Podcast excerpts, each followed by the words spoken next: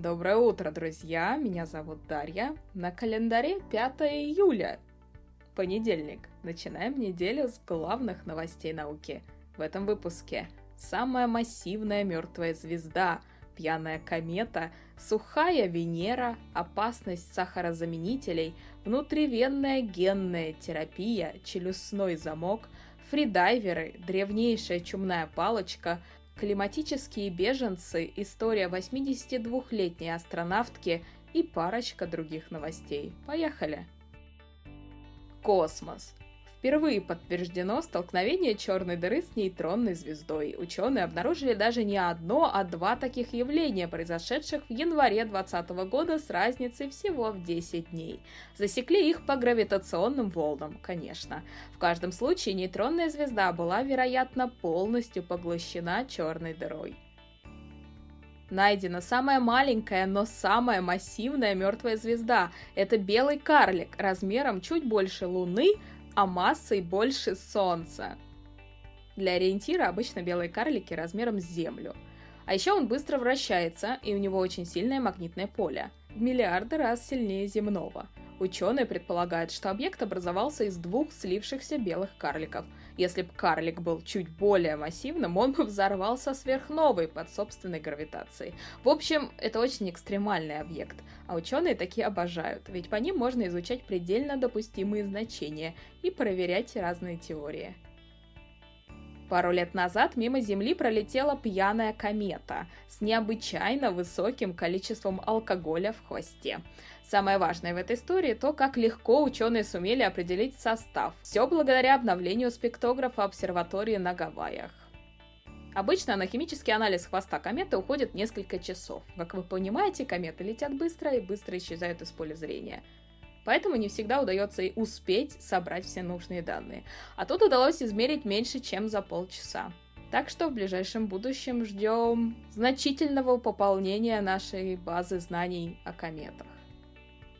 Атмосфера Венеры оказалась слишком сухой для жизни. Доступность влаги в венерианских облаках в сотни раз ниже минимально необходимого для живых организмов уровня. Так что, если жизнь там есть, то она точно не такая, какой мы ее знаем. А помните, как год назад, осенью, в течение пары месяцев все обсуждали аномально высокое значение фосфина в атмосфере и обсуждали, как там может существовать жизнь. Потом эти данные опровергли, но надежды-то остались. Посмотрим, что покажут будущие миссии. К Венере готовится несколько штук. Марсианский вертолетик Ingenuity Джинни, получил первое крупное обновление программного обеспечения. Обновление устранило проблему со сторожевым таймером, который тогда не дал дрону совершить свой первый полет. На сегодняшний день дрон совершил уже 8 полетов и должен проработать до конца августа этого года. Планировалось меньше, но, как вы помните, миссию продлили, потому что Джинни оказалась очень эффективна в расчерчивании и планировании пути для ровера. Перси, Perseverance полное название. Космический телескоп Джеймс Уэбб признали готовым к запуску в космос. Неужели? Запуск запланирован на ноябрь. А вот Хаббл переведут на резервные блоки управления. Это случится на этой неделе. А вот запуск модуля «Наука» нашего российского перенесут примерно на неделю. Согласно некоторым источникам, согласно другим источникам, неизвестна дата. Часть оборудования забыли закрыть теплоизоляцией. Серьезно. Китайские астронавты впервые вышли в открытый космос. Они проработали там в течение 7 часов и вернулись на станцию. К 29 году Япония планирует получить образцы грунта со спутника Марса Фобоса. Поэтому через три года страна планирует отправить к Фобосу космический аппарат. Медицина. Диетическая кола и другие напитки с сахарозаменителями искусственными могут оказаться опаснее газировок с натуральным сахаром. Ученые обнаружили у сахарозаменителей опасную способность. Оказывается, они могут воздействовать на некоторые бактерии, которые обитают у нас в кишечнике, и делать их патогенными. Преобразовавшись, эти бактерии получают возможность убивать клетки стенок кишечника и прогрызать себе путь наружу. В исследовании проверяли сахарин, сукралозу и аспартам. Для достижения превращения в патогенные бактерии было достаточно дозы, эквивалентной двум банкам диетической колы. Так что Конечно, нужны еще исследования, не только лабораторные в пробирках, но все же новости вызывают опасения. Редактирование с помощью CRISPR-Cas впервые испытали внутривенно на шести пациентах. Терапию вводили в кровь, целью была печень. Эксперимент признан успешным, терапия подействовала, а серьезных побочек не возникло. Челюстной замок оказался эффективным средством похудения. И это, наверное, была самая широко обсуждаемая новость прошедшей недели. Устройство мешает открывать рот больше, чем на несколько миллиметров. Питаться при этом можно только жидкими питательными смесями. Женщины, которые участвовали в эксперименте, действительно сбросили вес, но мои знакомые стоматологи все ужаснулись и сказали, что это прямая дорога к дорогостоящему восстановлению зубов. Другие мои знакомые медики отметили, что это прямая дорога к расстройствам пищевого поведения.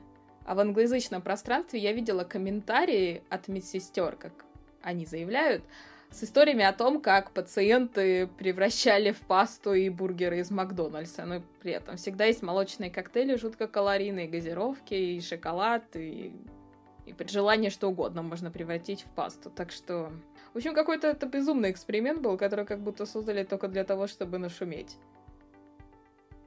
Перейдем к более интересным новостям. Ученым впервые удалось изучить фридайверов тех, кто ныряет без оборудования на глубину более 100 метров. Эти спортсмены умеют задерживать дыхание дольше 4 минут. исследование показало, что во время нырка уровень кислорода в мозге у фридайверов падает до 25%. При уровне ниже 50 почти все люди теряют сознание. Сердцебиение фридайверов замедляется до 11 ударов в минуту. Такие показатели встречаются у морских животных, приспособленных к таким ныркам веками эволюции. В общем, фридайверы — суперлюди. Ученые продолжат исследование в надежде как можно больше узнать о том, как наши тела реагируют на низкое содержание кислорода. А к вопросу о том, почему это удалось измерить только сейчас, просто ученые сумели приспособить оборудование так, чтобы оно работало на глубине. По оценкам американских ученых, максимальная продолжительность жизни человека к концу 21 века может достигнуть 125-132 лет. Вы бы хотели столько прожить? Вы бы хотели жить вечно? История. Найден древнейший известный штамм чумной палочки. Ее нашли в останках охотника-собирателя, который жил 5000 лет назад – на территории Латвии. Судя по всему, тот штамм был менее заразным и менее смертельным и передавался еще только через укусы зверей. На это указывало и то, как был похоронен человек, и анализ ДНК чумной палочки. Гораздо более заразной и смертельной чума стала тогда, когда изменилась, эволюционировала и научилась перескакивать на блох. Археологи обнаружили, что купцы от Месопотамии до Египта и от Анталии до Европы использовали одни и те же стандартные разновесы при торговых операциях, начиная с 5000 лет назад. Эти стандарты устанавливали не центральные власти, а сам рынок. Вот она, невидимая рука рынка. На севере Италии нашли бассейн бесконечности бронзового века.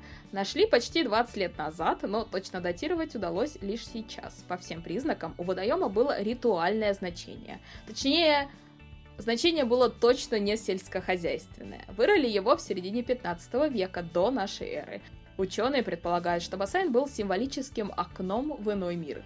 Так далеко на севере таких ритуальных водных объектов, да и вообще ритуальных водных объектов, еще не находили, поэтому находка очень заинтересовала археологов. Планета. К концу века повышение уровня моря превратит 410 миллионов человек в климатических беженцев – у нас в России тоже есть территории, которые затопят, больше 18 тысяч квадратных километров. Но там живет меньше полумиллиона человек. Для сравнения, у стран в зоне риска численность потенциальных пострадавших исчисляется десятками миллионов. Так что мы еще легко отделаемся. Официально подтверждена рекордная температура в Антарктиде 18,3 градуса Цельсия. Температура была зафиксирована еще в феврале прошлого года на станции Эсперанса, круглогодичной аргентинской исследовательской станции. И напоследок, самая моя любимая новость прошедшей недели. 82-летняя Уэлли Фанк отправится в космос – Уэлли Фанк начала свой путь как астронавт еще в 60-е годы. Она была выпускницей женской космической программы частного проекта по подбору женщин для отправки в космос. Но в космос она так и не полетела, но зато стала первой женщиной-инспектором Федерального авиационного управления США и первой женщиной-следователем по авиационной безопасности.